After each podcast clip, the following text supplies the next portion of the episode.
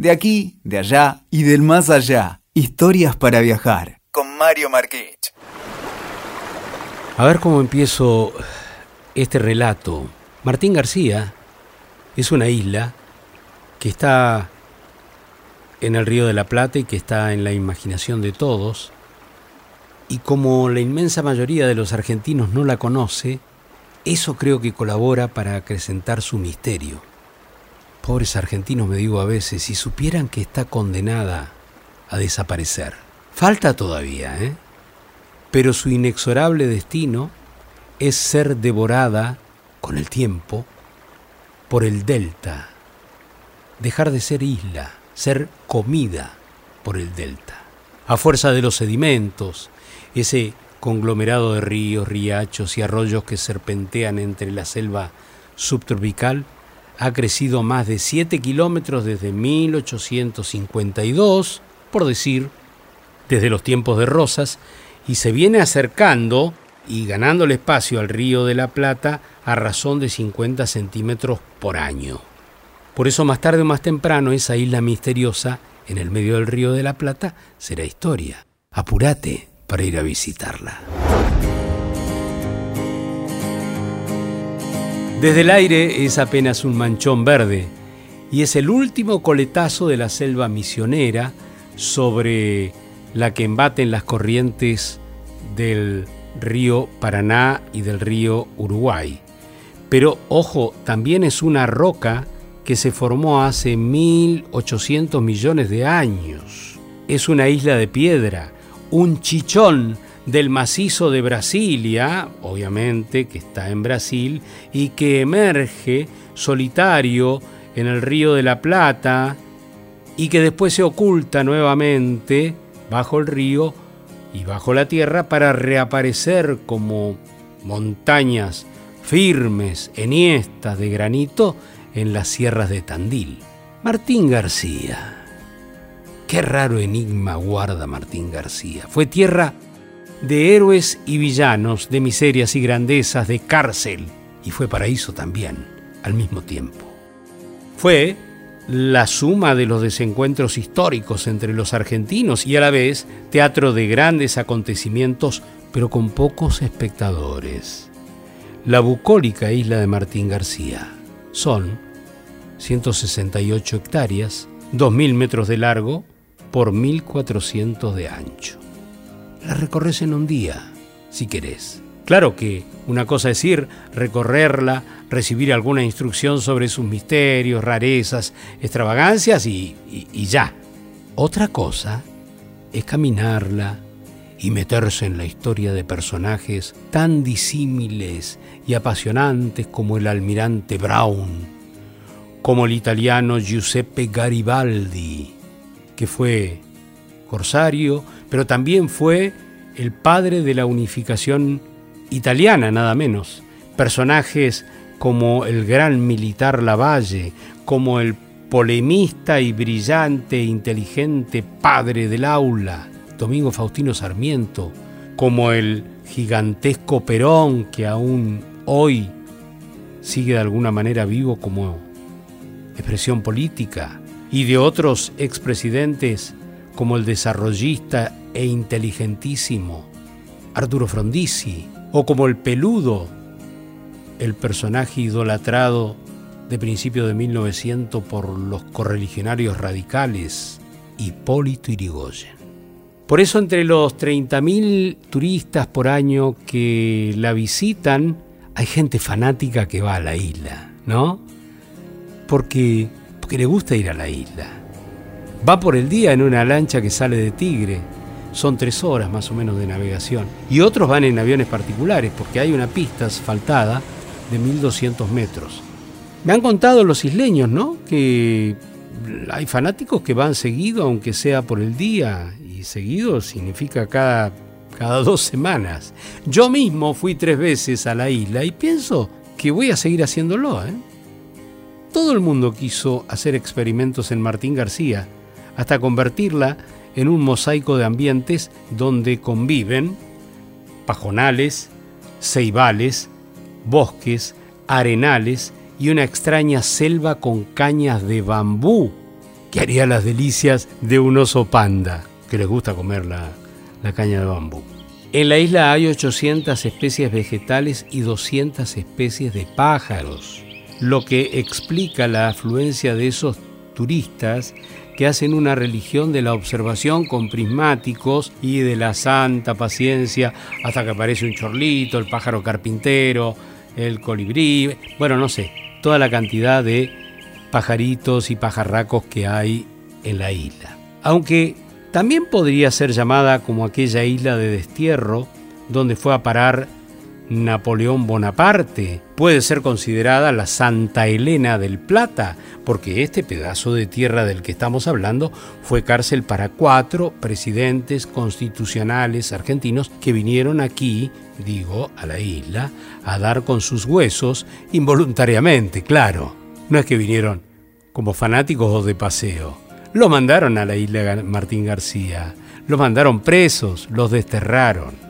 Ay, la política argentina, ¿no? Bueno, eh, las cosas en contexto, un poco de historia de la isla.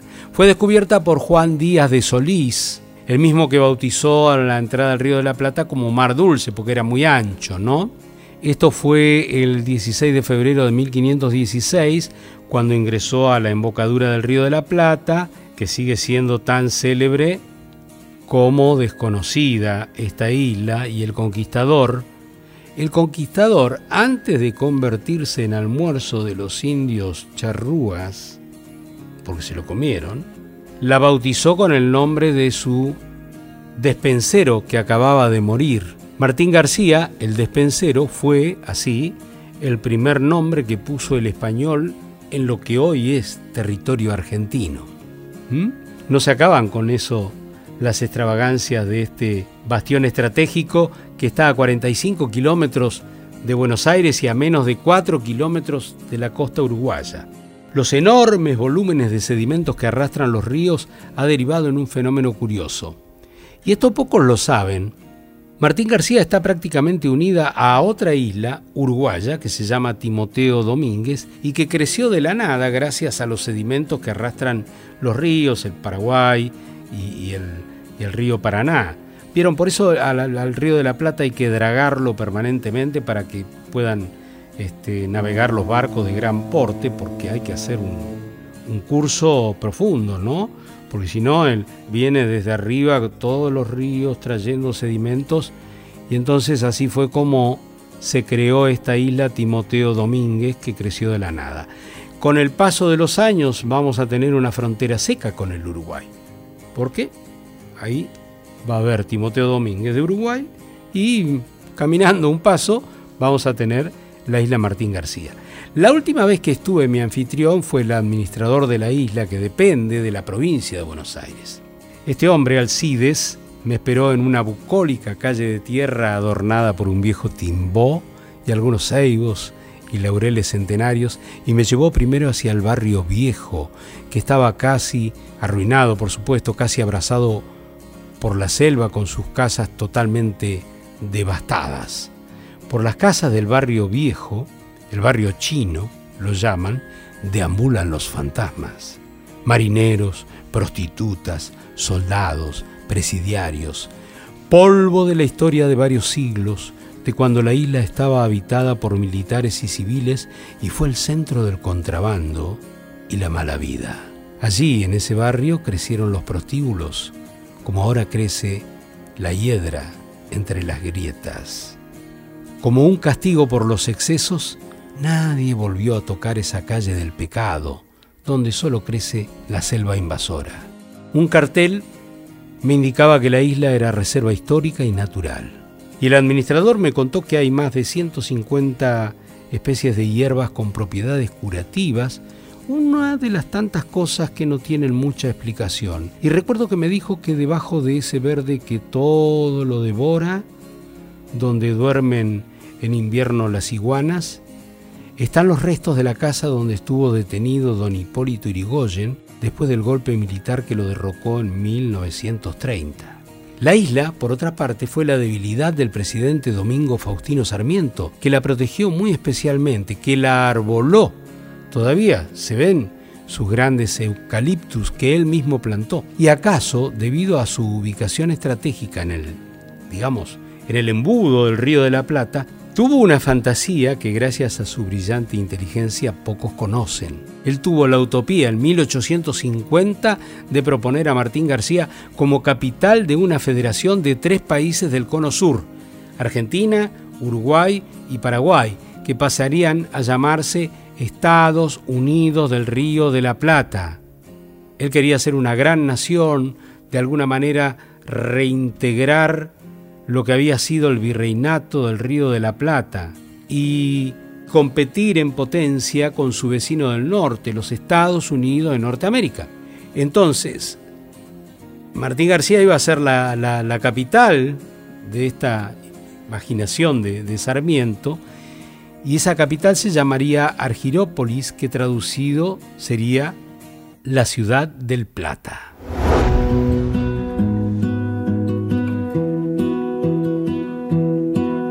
Otro presidente, Torcuato, Marcelo de Alvear, que también fue presidente constitucional entre 1922 y 1926, estuvo confinado por conspirador en la isla junto a 100 incumbrados radicales en 1933 y 1934, durante la década infame.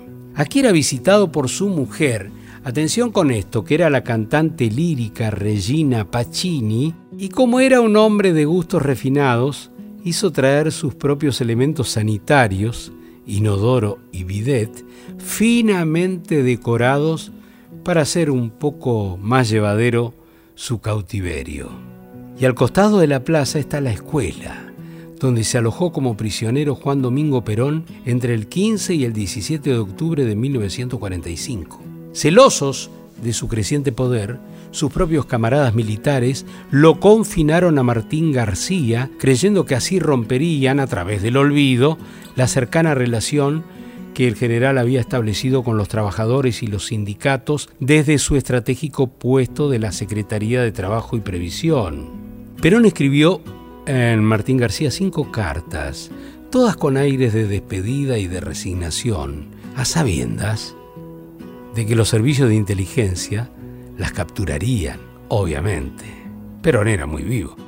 Pese a estar incomunicado, siempre estuvo al tanto de la agitación política y de la conmoción que en Buenos Aires había causado su detención.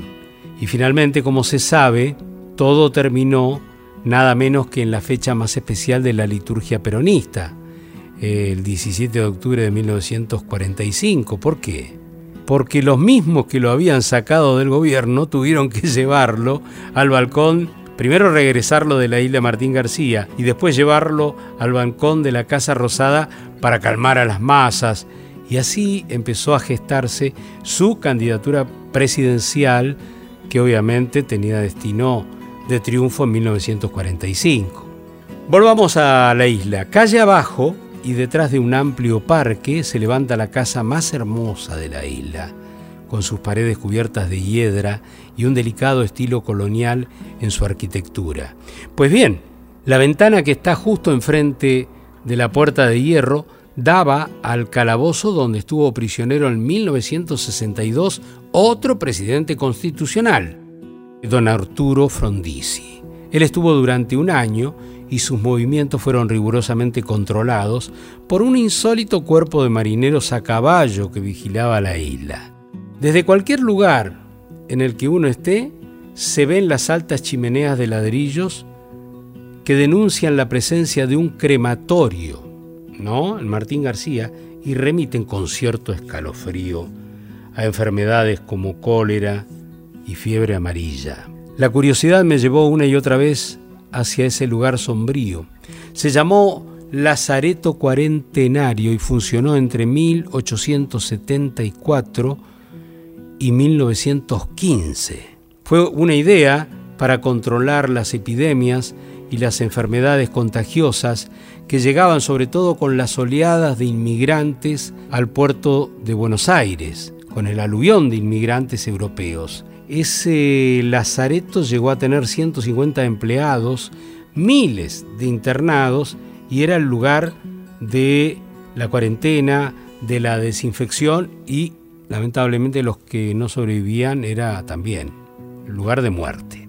En el muelle, en el muelle hay una vieja grúa herrumbrada que ya no trabaja, pero la necesitan para que las tormentas por su peso no se lleven los pilotes ya débiles por los continuos embates del agua, ¿no?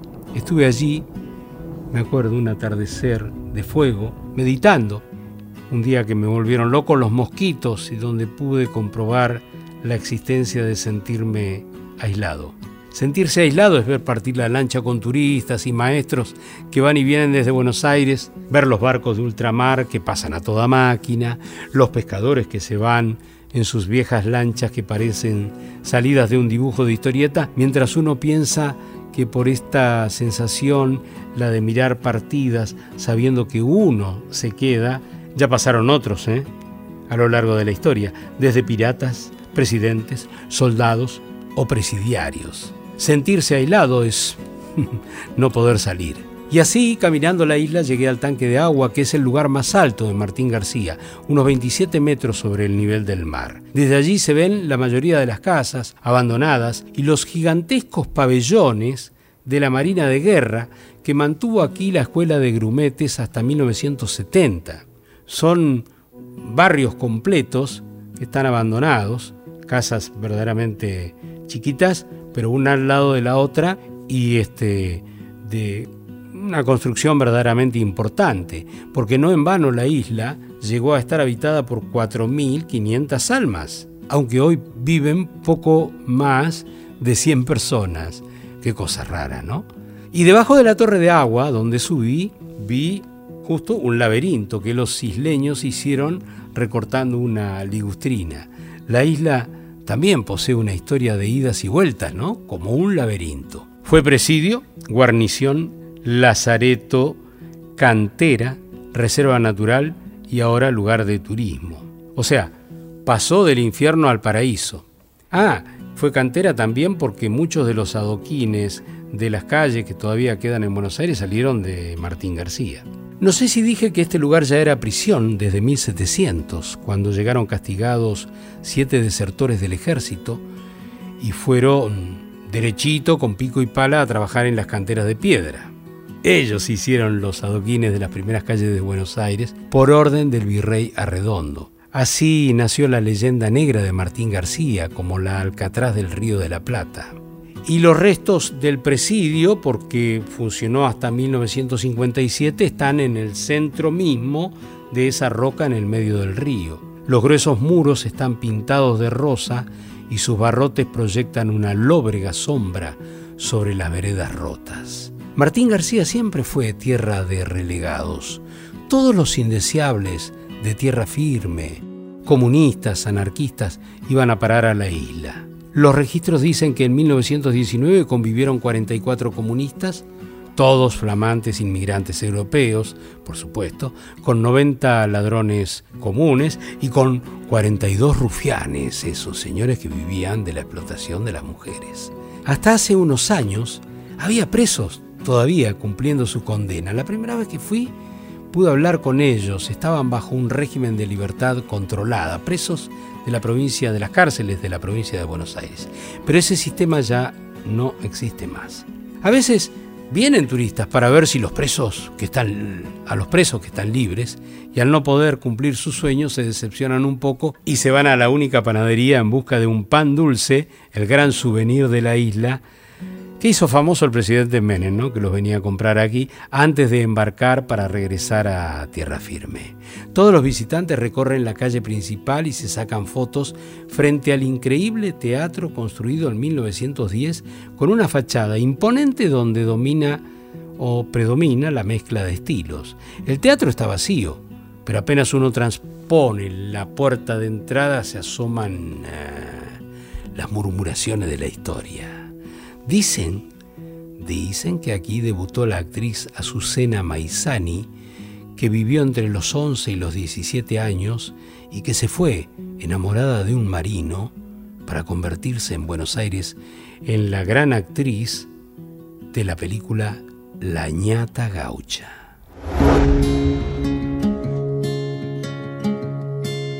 Recorrer las pocas calles de piedra de Martín García es entrar en el túnel del tiempo.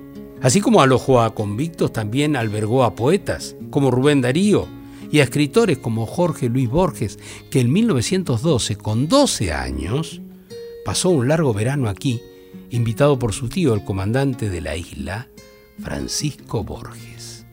Me paré una tarde frente a la casa donde se alojó el escritor nicaragüense.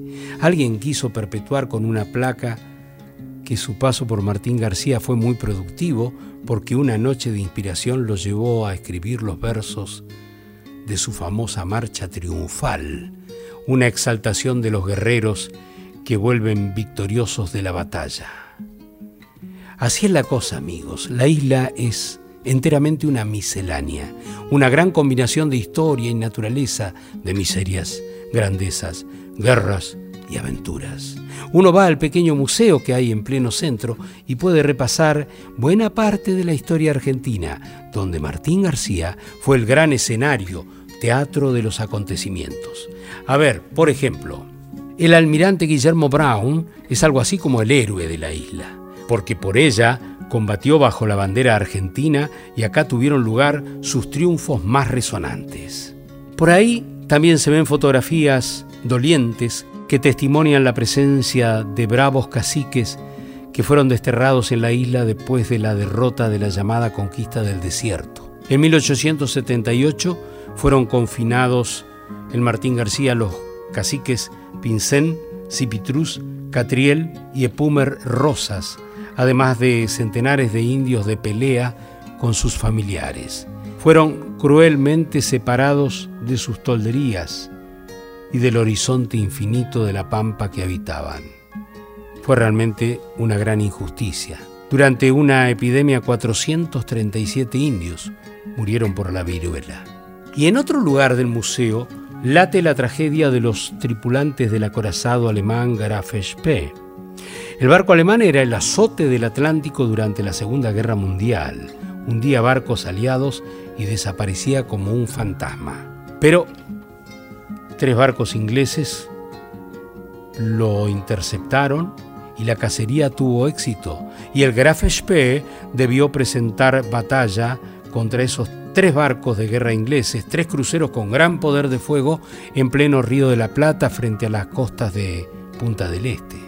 Y no le fue nada mal al Graf Spee, pero tuvo que refugiarse en Montevideo para hacer reparaciones necesarias porque había perdido potencia en los motores antes de volver a la lucha, digamos, por lo menos en igualdad de condiciones si se quiere, aunque eran tres contra uno. Pero imposibilitado de dar batalla precisamente en esa igualdad, y en lugar de rendirse, el capitán Hans Landorf decidió hundir el barco, con cargas de dinamita.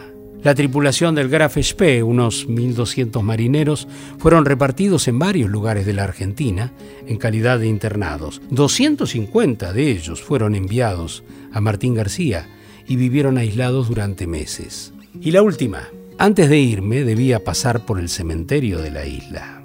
Eso me aconsejaron todos los que hablaron conmigo, de modo que volví a encontrarme con mi anfitrión, Alcides, Alcides Galarza. Y fuimos los dos. Al poco tiempo de caminar y observar las tumbas, noté que algo raro estaba pasando ahí. claro, las cruces. Eso era. ¿Qué diablos? Las cruces estaban torcidas. No digo todas, pero un 90% de ellas tienen inclinado el, el palo horizontal. ¿Qué significado tenía eso?